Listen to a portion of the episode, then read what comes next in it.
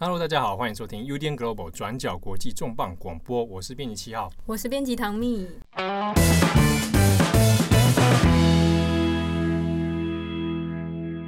编辑七号的声音终于恢复，现在有几成？我希望至少有九成，不然我有时候也是听不太清楚。听不太清楚是不是？对对对。好，这个七号呢，今天重磅回归啊，声音跟上礼拜判若两人。对，产能暴增。没错。可是今天没有要讲产能啦。好，我们今天要跟大家聊的题目呢，是最近可能大家新闻上会，因为可能大家看都在看这个武汉肺炎啊，这个 COVID-19。那我们今天来看一下关于在美国有一件事情，其实引起了社会上蛮大的震撼，好，也有很大的争议，就是美国童子军，童军啊。Boy Scout，美国童军发生什么事情？他在二月十八号的时候申请破产了。美国童军破产了，诶、欸，大家知道美国童军发展到现在，嗯，一百一十年呢？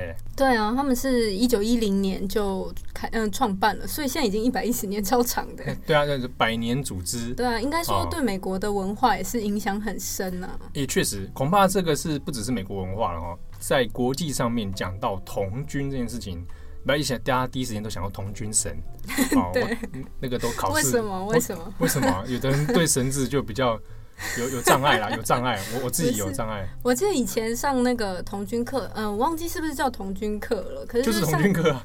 我我说我们课程有时候课纲会换名字，但就是这类的内容，然后就要学那个绑绳子。对对，我，我印象很深。我都不及格。嗯啊，我只会。打火石点火而已。嗯，我会什么评审？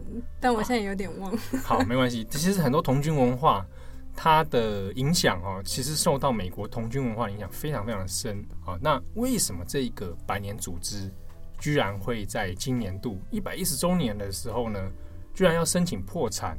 啊，其实直接跟大家讲一个原因。这其实，呃，某种程度上，他在呃美国的新闻里面其实讨论过好久好久好几年了。主要原因还是因为美国童军有常年来所谓的性侵的案件，好，那其实数十年来里面呢，一直有发生官司诉讼案，那这中间就涉及到一些和解啊、赔偿啊等等，结果呢，这个长此以往的结果下来，美国童军在财务上面有一点点看起来是很大的困难哦，很大的困难哈。那这之中当然它有一些组织上的策略存在。啊，才会申请破产。所以，我们今天节目要跟大家聊一下美国童军它到底发生什么事情？好，那这个破产的事件又会造成什么影响？那美国童军它又在打什么主意啦？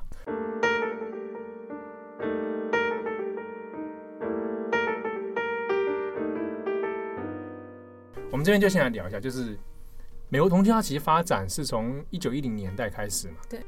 是一位英国的陆军，叫做贝登堡。那他在嗯一八八零一八九零的时候，他就是有服役。那他服役期间，其中有到了南非参加一个战役。那他在这个战役当中就发现了，呃，在当中对这个战役的获胜很有帮助的一个团队，就是一个青少年的团队。那他们就是协助那种传递讯息啊，帮助军人之间的呃资源往来等等的。那在这之中，他发现，哎、欸，这个方法很有效，所以他就在一九零八年的时候写下一个著作，他就根据这个著作有就开始了童军的活动，嗯，就开始推广说这一系列啊，或者这个系统，我们来训练一些这个青少年男孩们啊，来成为这样的任务啊，哈，还有一点有一点点像，呃，带有一点军人性质，但是又不是那么哈扣的。他们里面的培训其实都跟军队的呃，在求生啊，或者说在战争时期的呃保护等等的有关。对，那这个跟当然一些地理环境啊，野外求生，嗯啊，那一些生存的技能，嗯啊，生活的技能等等，但还不是说教导他什么杀人术啊，啊，这倒这倒是没有了。嗯啊，那早期这个这个童军的推广就由英国人所传入给美国。对啊，那后来在。美国里面呢，有点发扬光大。啊，但是我们从童军的那个呃核心价值观里面，其实大家可以看到他们的包含呃誓词啊啊，或者他们强所强调的正面价值，大家可以想到想象的，比如说诚信、正直、嗯、勇气、承诺，像那种。冒险啊，take risk 嘛，然后你要冒险犯难的这个决心，那甚至是说包含道德上面的啊，你要做一个诚实的人啊，一个正向价值的人啊，一个光明的人，嗯啊，他之中呢，在美国的脉络里面，其实还有部分导入了这个基督宗教啊，基督教在美国生活日常生活中的这种正向价值观里面，所以你可以看到，哎，大家这个感觉起来是一个可能蛮正面、蛮向上啊，一个。既结合身体技能，对，又结合心理伦理道德，对，还可以帮助社会，像是会到那种呃疗养院呢、啊，或者说一般的呃社会机构去服务。嗯，就是强调了童军 Boy Scout 它这个社会服务啊，还有社会功能嘛，连接在这个说政府之外呢，有民间的一种团体，嗯，你可以在社区里面，你可以在社群啊，然后发挥一些。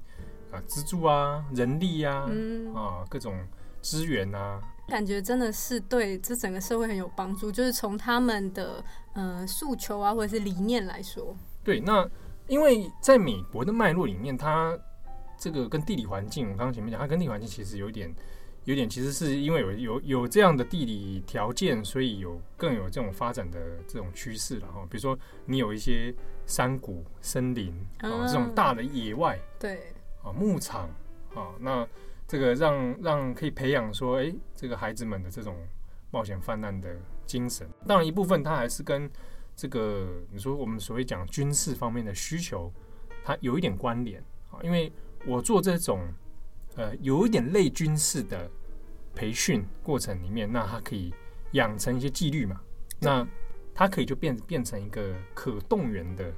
社会资这个人力资源，嗯，虽然不是直接参与战争，就是毕竟他们都还很小，不是直接参与战争，但对战争就是有所帮助。对，他并不是说，哎，这个培养童军就是为了国家以后要征用拿来当这个军队的一部分，他并不是啊。但他的管理方式，它里面的组织构成，啊，其实跟军队是有点接近的。那当然，他一部分说，假设真的是会发生什么样的事情，那我们有一些社会的力量可以来做支援。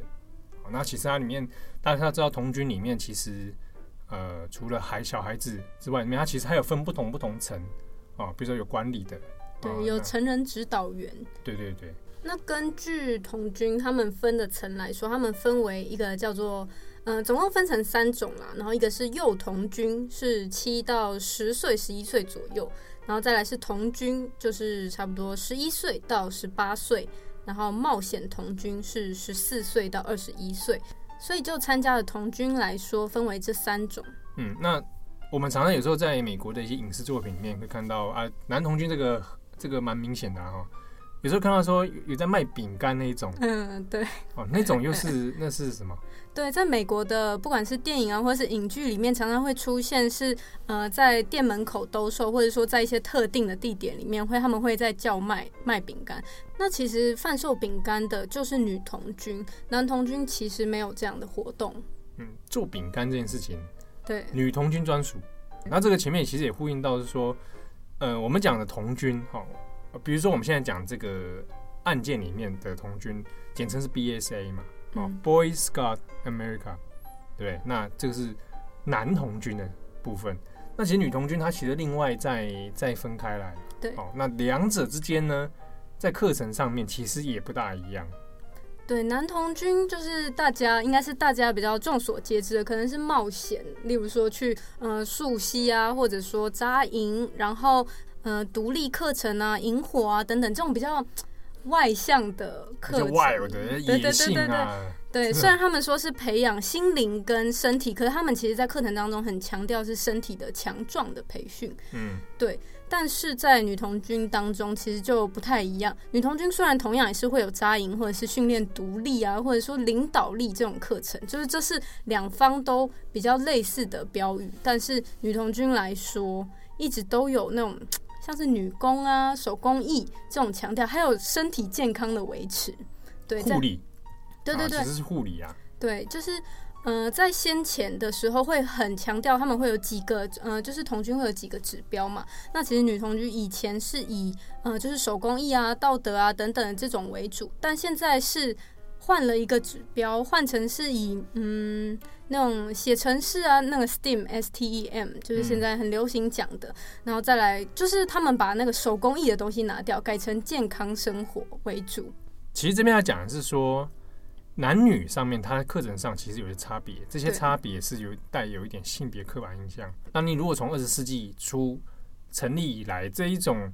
对于性别意识的观念来讲，那这个其实其实是可以想象的啦哦。男生就是某一种特质，嗯，那女生那就是她从事比较静态啊、比较文静，然后比较后勤资源的这种感觉啊，所以就看出在两者之间，他们发展的脉络就会稍微不到不一样。所以回头头来讲，刚刚那个卖饼干，就是涉及到厨艺，对不对？制作粮、制作食物，好，那所以。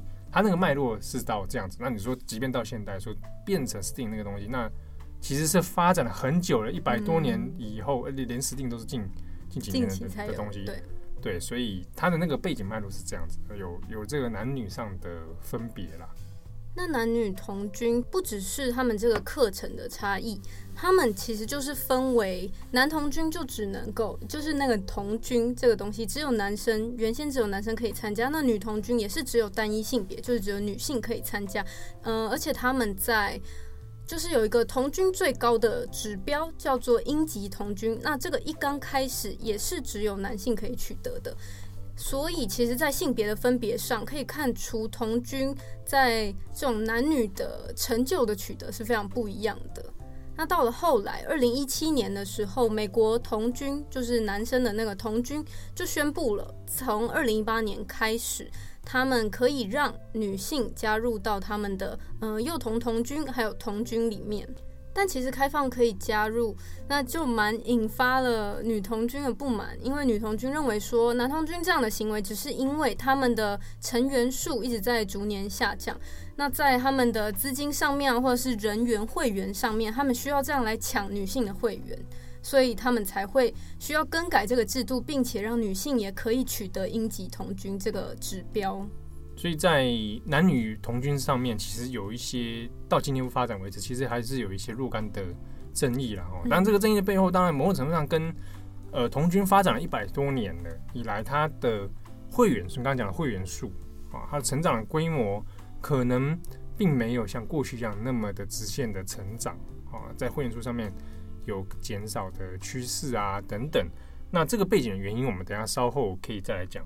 不过回过头来，我们其实讲说，童军里面，呃，除了孩子到青少年，就最高到这个二十一岁嘛，对不对？这些加入童军的成员之外，其实内部还有所谓的成人的领导员啊，或者所谓的呃，类似类似类似像干部啊这种指导老师啊，啊这样的结构存在，像长官，啊，那在军队里面，哎，不是军队啊，童军里面，它就变成一个哎有阶级啊的这种。这种结构对，就是负责来带这些小朋友，呃，帮忙帮他们上课，或者是教给他们一些规矩。对，那回过头来讲是，呃，在德州有一个童军的博物馆，哦，那大家如果有去的那边玩的话，甚至有的那边变成一个蛮蛮蛮有名的观光点啊。那里面有一个画家的画啊，那个 Norman Rockwell。他是在童军成立后不久，当时美国童军有一个杂志叫《Boys Life Magazine》，这个《Boys Life》就男孩们生活嘛，啊，因为是 Boy Scout，对，所以他这个童军杂志呢，就是画了很多图像。那他这个图像可以是什么？有什么好看的地方？图像就是童军们的样子啊，对不对？比如三根手指嘛，敬礼，敬礼啊，然后各种野外啊，生活啊，就是各种生活画像，哦。呃，或者在野外的一些冒险啊，这样，嗯、那它所呈现的那一种感觉哦，它呈现的那种主题呢，就是跟童军这种哎正直、友善啊、有爱、善良这种各种正面价值，那某种程度上，其实对于童军的社会形象，Rockwell 的画作其实奠定了那个对于视觉上面的图像。当然，我们在这次中网络的这个脸书贴文。我们的网站文章里面，我们大概也会放几张，大家看到的图像，大概就可以想象出来。嗯，这种二十世纪初初期美国的画派，他们在做一些乡村哦，或者是西部图像的时候，那种画风，那大家一看就知道，可以马上联想到那一种童军的印象啊。好，我回过来讲说，在美国发展到现在，其实参加过童军的人数规模其实是蛮多的。对，哦，是有 人次上来说，那是破到超过一亿人了，啊。对，一点三亿左右。对，那这个一亿人不是说同时有一亿人在当童军啊？累积累积啊，可能啊，某某某一位汤姆先生，他爸爸、爷爷都参加过童军这种。那当然，童军它其实历史上有很多曾经是有名的人士，比如说。那个 Armstrong 哦，对，阿姆斯壮，对啊，就是登月的那个阿姆斯壮，对，他就是会被童军拿来当做一个 icon 的嘛，对，就是他很有领导力，而且他真的实践一个很卓越的目标，对，即便童军是他童年的事情，对，但这个这边就是说，哎，好像会把他导向成成功人士，嗯。啊，他年少的时代都有参加过童军，对，那一些那种政治人物啊，或社会领袖啊，成功企业家，有的时候也都是童军的这种。像那个近期民主党的 谁突然加入了那个参选人彭博哦，彭博以前对对，他也是他以前也是童军，他也是知名的童军人士。童军就是这种校友啦，对对对啊，成功校友这样以后变那么有钱，那是不是可能就要说这个哎，他以前参加童军怎样？真的是一个活招牌。对，还有像比如说，甚至黑人领袖里面，Michael Jordan 啊，或者马丁路德。金恩博士，哇哦，都曾参加过童军，那就会变哎，好像这些社会上杰出人士，就是童军培养出来的。对，那当然这个就是蛮有趣的，哎，因为它跟呃社会需求有点关系哈。因为呃，在美国的到今天童军还还存在嘛，比如说也有也有一些小孩子会去参加，这种参加的动机里面，除了当然是跟社群，比如说我有人际关系呀。啊，我可以参加一个营队啊，然后去培养啊。那甚至说我身份的特殊，比如班级里面，哎、欸，我有去参加，我好像比较特别。嗯，啊，我会得到专有的制服，我会有专用的配件，我会学到一套 专有的规则、啊。对，那甚至是说我去我一定的成绩之后，我可以参加那种大露营，嗯，啊，或者等级更高的，对，对啊。那在美国，这这种事情其实蛮普遍的啦。嗯尤其是鼓励你在放长假的时候多去接触不同的事物，参加社团啊，哈。所以你在这种社会推助力跟需求之下，甚至是人际关系的需求，去那边交朋友，对，或者嗯，在那边我可以认识很多其他哎，可能来自不同地方的人。对，那我也许未来大家成人了以后，还可以有一个那个情谊存在，人脉的建立从小开始。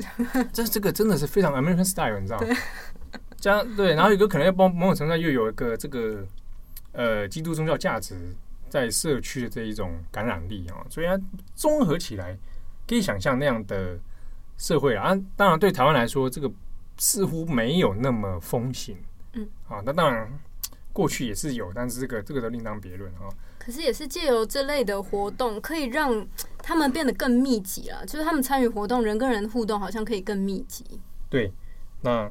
在这个密集之下，我们就来讲问题发生了。嗯，啊，这么密集，这么封，不要讲封闭啊，哦，他这种集体生活啊，那有一点上下关阶级关系的，会不会出问题呢？比如说，我们其实讲最简单的一个问题好了，在学校里面都有可能发生霸凌，对不对？在同居里面有没有霸凌？一定会有的。如果有权力关系的差别，就一定会有霸凌。在社会中一定有人跟人之间，那尤其是。同居这种有训练啊，我要我要你去达成某个任务或什么目的的时候，训练过程里面就可能有涉及到一些霸凌的问题啊。所以，呃，bullying 这个这个问题，在美国童军其实蛮早的时候就有发生了。那甚至还有一些条款存在，就是说，要要要要这个阻止相关的事情啊等等。那可是还有另一个问题，就是我们前面讲的性侵，在童军里面。呃，历年来都有传出过说，呃，发生了在童军的营队生活啊，或者在外面野外求生啊的时候呢，那遭遇到比如说性骚扰、性侵等等的性丑闻，那可能都来自于他的这个里面的领导干部啊、成人啊，那或者是说他借由他的权利啊，来比如说这个调派一些。童军啊，到自己办公室啊，我要教你什么，特别指导你什么？对，那这个事情其实历年来其实常发生。那最早可以追溯到什么时候？童军一九一零年成立嘛？对。最早的档案里面可以追到一九二零年。内部其实有一份档案啊，叫做不适任档案啊。那这个不适任档案里面，其实是内部童军里面自己所掌握的一份名单，就是说，哎，有察觉到一些霸凌，甚至是性侵、性骚扰的事件。那这些犯下这些事件的人是童军里面的成员或干部，那他把他们列为一个不适切的名单，就是他没有资格担任童军，那必须要去追踪他们东西。可这事情并没有被公开。哦，等于说是他们私下处理的，私下列出这个档案来，然后他们就嗯让他私下离开，不能再加入，但是并没有走到法庭里面。对，那中间有没有离开，其实也不确定。嗯，好，那之中呃早期档案里面。至少已知的是，可能有超过五千份相关的资料。好，那都被默默的放进档案里面。对，那呃，已知的这些数千份以外之外，其实还有部分是至今都还没有解密或者还没有公开的。好，那这个事情其实比较早期开始有社会在讨论呢，其实要到一九三五年，《纽约时报》早期《纽约时报》。曾经做过一系列的报道，去追说童军里面有发生性丑闻。好，那一九三五年那是其实蛮早的哦。好，那在那个时候的报道里面就有提到说，有一些干部利用他的职权，哦，故意去有身体上的接触啊，然后去去性骚扰甚至是性侵这一些童军。那可是呢，童军内部组织是知情的。但又隐匿不报啊，甚至说想要息事宁人，大家不要把这个讲出，不要讲出来。嗯，好，那这事情就后来诶、欸、变成有点好像不了了之啊。可是他们都已经报道了，竟然没有引发暴怒哎。这个事情哈、哦，就是就跟你其实你去想象，包包含女性在面临 Me Too 的时候问题，嗯，讲出来事情有没有办法马上解决？嗯，哦，那尤其在社会风气保守的状态之下，对。其实有很多受害者是选择不讲的。嗯，也是。如果你公布了受害者的名字的话，他反而有可能会被攻击。对，那呃，尤其是社会上很多想象是啊，这个受到性侵害的很多是女孩子。嗯，男孩子会自己怎么想？哦，这就是说，在面临性侵的时候，男性跟女性他面临的困境，他各自有各自的那个难处。嗯、有的男性就是选择完全是不说，隐忍。啊，他甚至觉得这是没有男子气概的事情，对，损害到他的男性自尊的。对，好，那根据这一些相关的资料里面，犯下这一些案件的人啊，加害者，他们除了本身是加入了童军成为干部之外，他们可能本来有各自的职业，他就去兼去兼任说，哎，这边社区的童军怎么样嘛？他去担任工作。那他本来的工作可能是地方，比如社区的老师、医生啊、律师。嗯，那甚至是警察啊，还有儿童心理学家，听起来都很值得信赖。学者，嗯，哦，高社经地位，而且是有社会信任度的职业，嗯、所以中国里面，他才才让人觉得说惊悚的地方在这里。孩子们去加入童军，为了培养一个正直正向的人生，嗯，啊，结果没有想到，这个培养你的，在接近你的人，才是真正的恶魔。嗯，好，那这个东西就。让当时的人非常震撼哦。可是事情其实，在常年的这种掩盖之下，他很少在早期就因为法律诉讼哦而得到一些呃正义的补偿啊，甚至事件的揭露啊等等。一直到其实后来的八零九零年代，还是有媒体在追哦。那比如说 CBS 算是老牌的这个广电网嘛，CBS 在九零年代的时候曾经有再去追过这个档案跟相关的事件。那后来，《Washington Post》华盛顿邮报也去做了一系列的调查哦，但其实调查的内容跟目的其实还是差不多，都还是针对说童军为什么隐匿，那隐匿了多少案情，那这些案情加害人、被害人到底是谁？好，那其实，在调查过程里面呢，很难处理的是，呃，童军当然是一部分都是在否认这件事情啊。好，那美国童子军。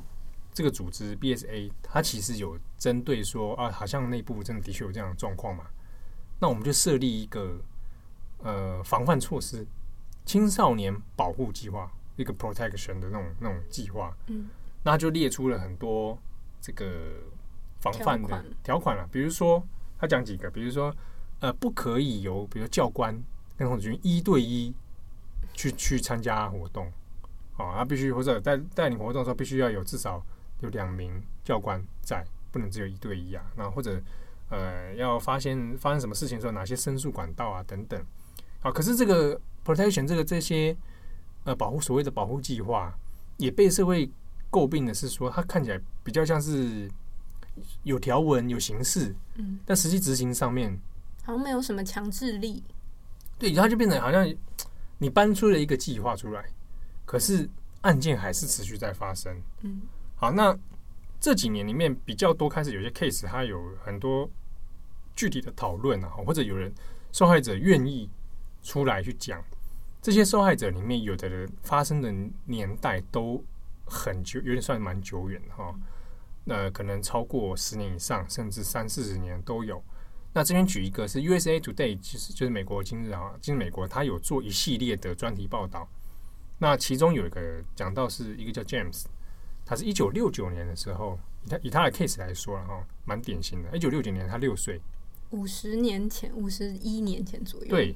他那时候六岁加入童军，他的成绩其实不错啊。六岁那时候加入就是最初阶那个嘛，童军嘛。嗯、那他在里面表现的很好，所以很多任务上面或者培训的过程，比如露营啊，或者啊，比如说有要靠自己拿指南针，嗯，去山里面冒险，然后去找到目的地，呃，这种这种活动嘛，就会获得奖赏，会有一些得到那个勋章这样。对，那他的这方面的表现都蛮好的。那 James 的案例里面就是说，他曾经要去。参加一个这个呃，透过指南针，你要去进到一个这个山林里面，那去找到教官的帐篷。嗯，啊，他就是任务嘛，大家就出发，可以去找，那就是会有先来后到的排名排名顺序这样。OK，他在这这个挑战里面获得了第一名。啊，他拿着哎，靠着指南针找到了，他很厉害，教官就是觉得很称赞，哎，你是成绩真的表现很好。好，那到达目的地之后，那就是。在等其他后后面的童军再抵达嘛？对，所以你就你先到达的人在这边就先扎营睡觉。那他就在这边跟 他相处，跟那个成人指导员。可是这个指导员是他很崇拜的教官，哎，很信任。那就在这边拿了第一名，超开心，对不对？他觉得自己超棒了。晚上睡觉，哎，就有人要什么脸热热的。嗯，一听声音。是教官，那教官对他身体采取了很多不适当的、很愉悦的作为，恐怖哦，在睡觉之中。对，他后来这个这件事情对 James 的伤害非常的深。嗯、James 后来去，他他后来直接是海军陆战队啊。可是他说他在人生历程里面一直对这件事情非常的非常的呃心情很复杂啦。他有恐惧，有懊悔，甚至自责，他觉得是自己的错。嗯。啊，那他不能理解为什么会发生这样的事情，他也不敢讲，是不是他自己做错了什么，才会让他被这样子对待？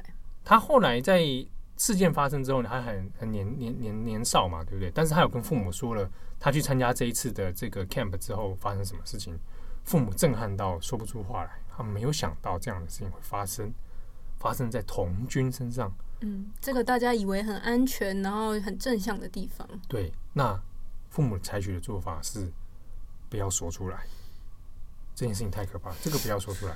一九六九年，一九六九年的时候，嗯、好，可是这件事情你不说出来，你没有解决，没有化解，它会成为心中一个很严重的创伤。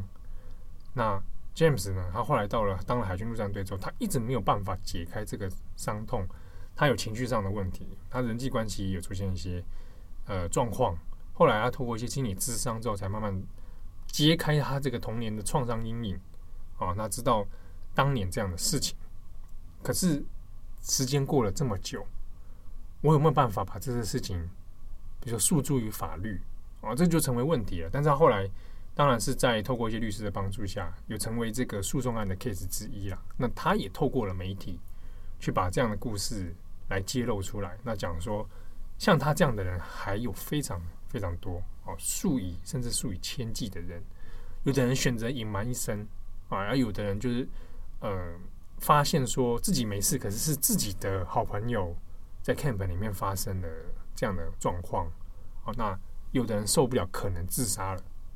啊，所以这个留下对很多人留下很剧烈的创伤，而这些加害者就像很多那种性侵案一样，这些加害者仍然逍遥法外啊，仍然在当当他的教官，或者在社会上成为那个让大家尊敬的人。对，那甚至他还知道这个人后续还在做类似的事情，所以在揭露的 case 里面呢，之中还有一些加害者是发现他电脑里面有照片、影片。就是他呃性骚扰、性侵等等的记录。对，那在这之中呢，有一些人的犯案是可能不是发生在 camp 里面，是发生在一般的生活中。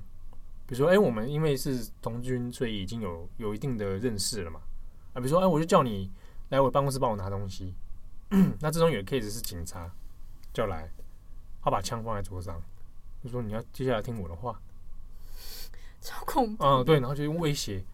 那就对他，对他有一些性侵这样子。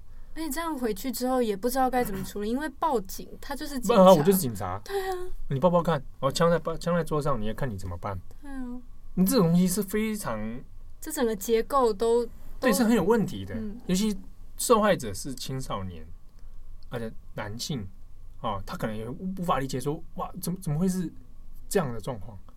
哦，所以他这个中间有非常多很严重的社会创伤啊。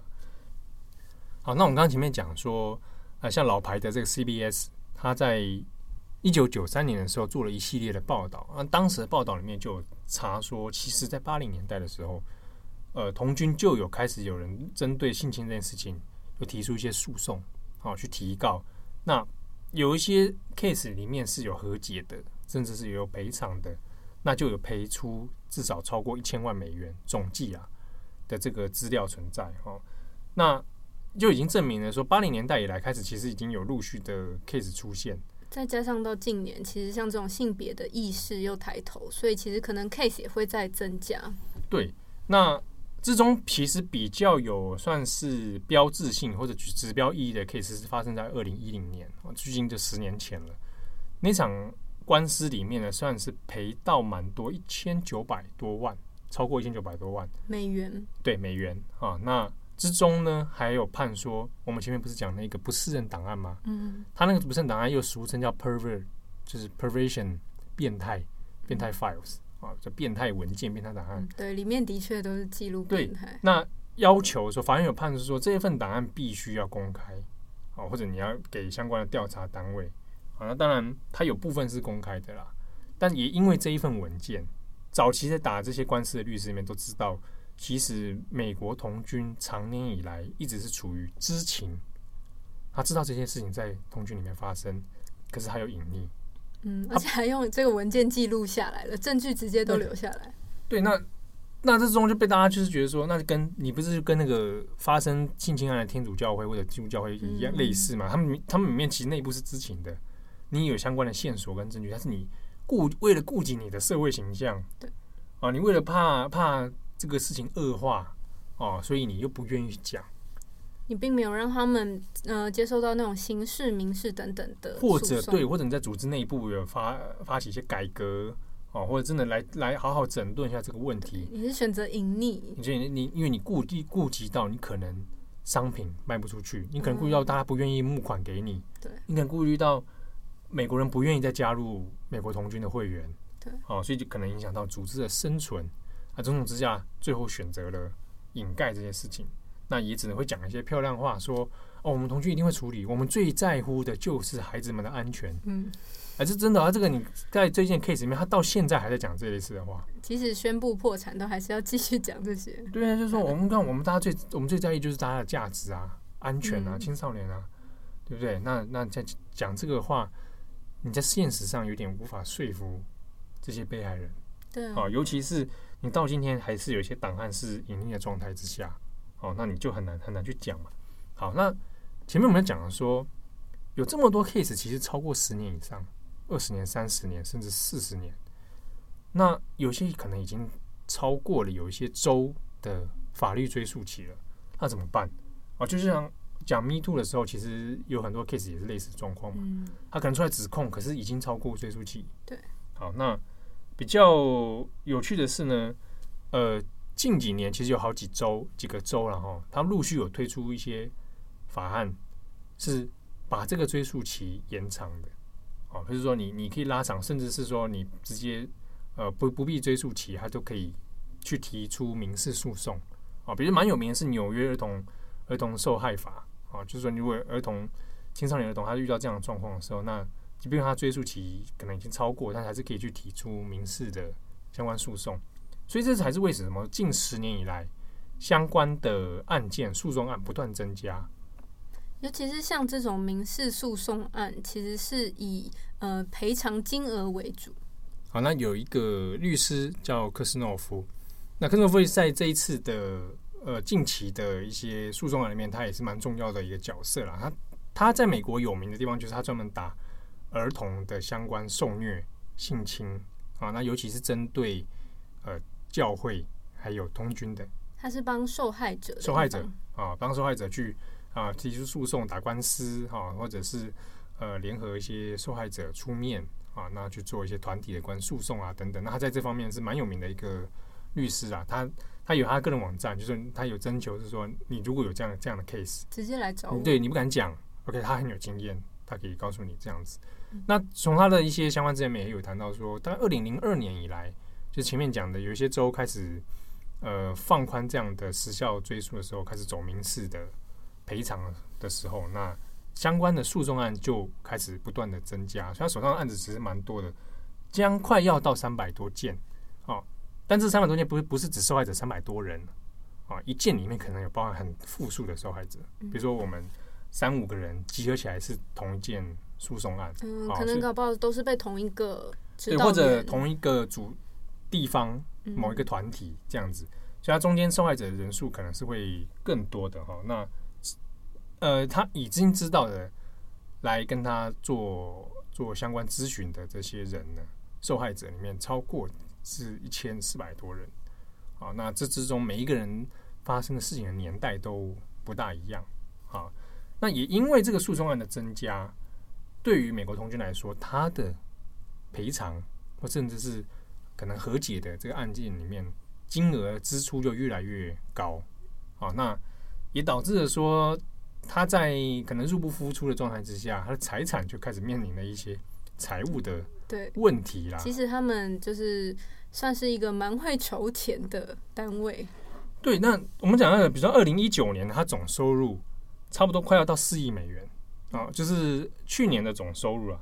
那这收入之中占三成比较多的是它的相关周边商品啊，这么讲就就种类就非常多了哈。嗯，那还有一部分快要二十趴是会员费。啊，你加入童军啊，要缴缴费。对，那还有一些呢，是它旗下有些财产是一些设施，比如说那种露营啊，哦、就是这种啊，或者农场、牧场啊，他们旗下很多财产其实是那种大型土地啊。嗯，蛮合理的，想象得到。对，那种那种 数千亩的那一种哦。对。啊，会有一些或者民间单位会捐赠嘛。不只是他们童军用来扎营，也可以用来经营。对，相关的活动或者收费等等哈。好，那。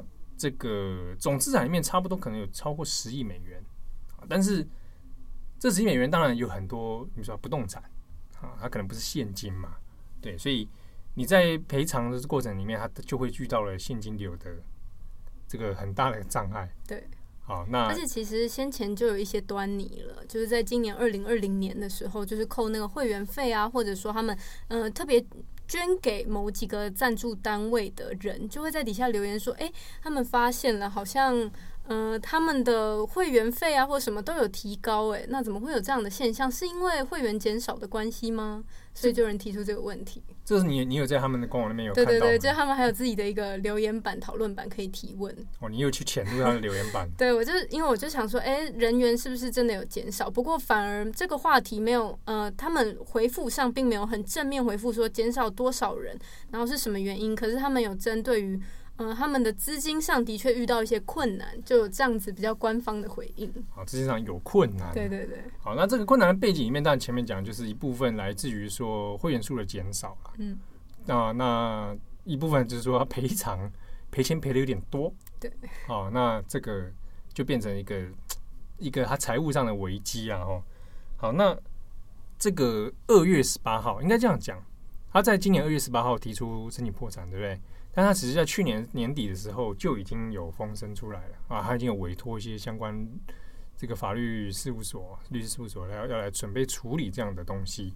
好，那这个是著名的美国破产法第十一章啊，这是很多商业公司会采取的策略。嗯，就是万一遇到财务危机的时候，啊，我依据这个美国破产法第十一章 Chapter Eleven 啊，去申请破产保护。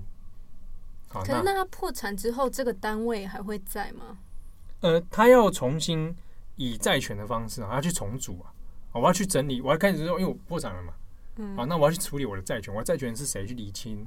好，那我的债务关系到底是什么？那我的破产的原因，那我现在财务状况等等，我要去做一波清理跟重组。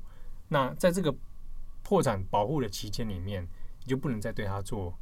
相关的追诉哦，我我不能再跟他拿那种诉讼的钱，民事诉讼要那个要赔的钱。对，因为他等于是帮他解除他债务的这个危机啊，所以你在提出诉讼的话，他就没就法律上你就不行啊，你就他他要等他这个整个处理过程结束嘛。这个法听起来超……当然，这比如说你你你因为知道这个是美国童军发生的事情，所以你会觉得很很那个。啊，当然有一些其实民间公司它有出现过类似问题，比如说它、嗯、对它它这个这种方式是它一个策略求生策略，可能它就要用这个方式来度过一个债务危机啊。那我们之所以听起来在童军身上发生，你就觉得很很可很荒谬的原因，是因为你知道他这样的策略是为了一部分的原因，当然是为了躲避他这个官司诉讼上的债务追追讨嘛。嗯，啊，那这所以这二月十八号他申请之后，当然引起美国很多讨论，就是在针对这一点，就说很显然，美国童军你想要透过这个方式来闪避这样大家债务的追踪，嗯，好，那这个对于申请破产之后，可能是后这这个相关民事诉讼上面就更多的困难跟障碍，好，所以可能会不利于被害人。对啊，因为被害人好不容易鼓起勇气提起诉讼了，那都已经告到民事，而且也宣判你要赔了，结果你竟然申请破产，那你现在就是不用赔的话，那到底谁来负责？对，那而且就算之后要赔，他可能也会因为债务的关系啊，而且这个破产的状态，那减少他的赔偿金额，这也是有有可能的。好，那他的相关财产也可能会做这个引，就是有点像是保护处理啦。嗯。啊，就是说，哎，我有些哪些东西可能，比如说，呃，有些部分是要去变卖的，比如说我可能土地要去变卖，啊，还来度过财务危机嘛。嗯、那或者有些东西它要变成呃资产保护，啊，它不会公开，或者就就隐匿起来。嗯，那这种会不会会不会包含那些 file、嗯、那些档案？当然、哦、这个有当然是一个疑惑疑惑之一啊，因为这个 file 到现在还没有完全的真的揭露，啊，所以呃。这个帮被害人打诉讼的很多律师团体呢，也担心是这个，就是我需要那个最直接的证据，其实到现在还有很多是没有没有揭露的啊，这个所以造成上在法律上上面它是一个很大的困难。那所以我们现在看到的 BSA 它申请的破产，可能最大的可能性应该就是拖延时间啊。那在这个过程里面会不会？呃，看他让他们自己的状况有所好转，当然也有人在说，那会不会童军就这样拜拜了，爆掉，嗯，就解散了，爆炸了哦，啊、再也没有了，承载大家童年的回忆，结束了这一百一十年历史，这个还有待观察哦，他到底会以什么形式再呃再出发，东山再起，嗯。啊，不确定啊，那这个事情，这个恐怕还会在在蛮长一段时间，好几年的时间还要再看哈，那。发展起来，哇，这个其实对社会的影响，对于形象其实是蛮严重的伤害的。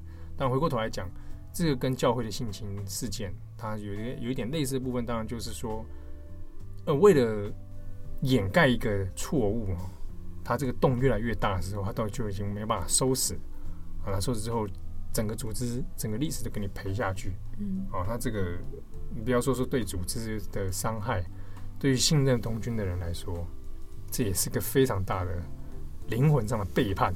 你加入了这样的一个本来是一个很正向的团体，就没想到是发生这样的这样的事情啊！哈，然后所以这个跟教会里面很像嘛，就是我我参加教会是追求更崇高的这个信仰生活，没想到对不对？发生这么这么地狱的事情。嗯，都是为了想要有一个依靠，但是没想到被被反而被利用。对对对对，所以这个东西就讲起来它是非常的过分哦。那所以相关的案件当然大家也可以继续再追踪跟留意啦。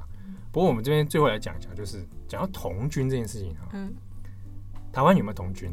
台湾当然有。我们刚前面讲，我小时候都上过童军课。对。再问大家一下，大家在想台湾童军的时候，如果我们去想台湾童军的起源，它到底是什么？你可能第一个印象会想到什么？我自己想到就是美国，跟是不是跟美国有关呢、啊？就是想一想到童军，我直觉当然就会想到。其实会出现美国的形象，对，对，什么第七舰队来的时候。对，其实蛮多人会想到这一块。嗯，好，我想说，哎、欸，台湾童军似乎是跟这个美国哦一系列这可能是不是文化输入有关？嗯、那有的人会想说啊，那这个台湾童军是不是跟这个中华民国？啊，因为中华民国童军，他那个队那个徽标志就是童军的标志嘛，只是中间再加了一个 圆圆的，俗称车轮旗嘛，对，啊，对，国徽国徽或党徽长得很像啊，但是呃，实际上虽然是不一样的，但长得很像，我们就姑且称之为车轮旗。好，啊，车轮旗就大家知道那样。放在那个童军的那个标志上面。嗯，好，那的确它跟中华民国的历史有关。那如果我们从中华民民国的历史角度这一条线来说的话呢，嗯、呃，最早出现的那个童军啊，的确是在一九一二年。中华民国的一九一二年，对，这个年份很耳熟。那个时候中国还没有，还还在那一块。一九一一年的隔年，还在大陆上啊。一九一一年隔年武昌起义嘛，隔年啊，一九一二年成立了啊。当然这个是响应国外的这个同同军的这个。这个系统，好，所以就中华中国童子军，好，那个中国童子军在哪里成立呢？就是武汉，今天的武汉，哇，啊，武汉里面的武昌啊，武昌区啊，嗯，啊，这个有一个脉络连接起来，然后这个当然就跟中华民国的历史有关。其实讲一个很典型的啦，八百壮士，你知道吧？我知道，有那个很动人的故事啊，你觉得很动人啊？真不会，没有没有没有，我是 quote 起来，真不愧是猫空大学毕业的。啊，八百壮士里面所谓的送国旗进去的女童军，对，杨惠敏，我我知道，好，那个童军的那个形象大家知道，那个的确是跟战争啊、革命这种这种动员是有关的啦。啊，它这个背景是这样。可是呢，那个时候台湾是日治时期，对，所以台湾第一次接到童军，其实是从日本来的。呃，应该说日本输入进来，把那个日日本也有接收了这个童军的。相关这个概念嘛，哦，他们也成立了。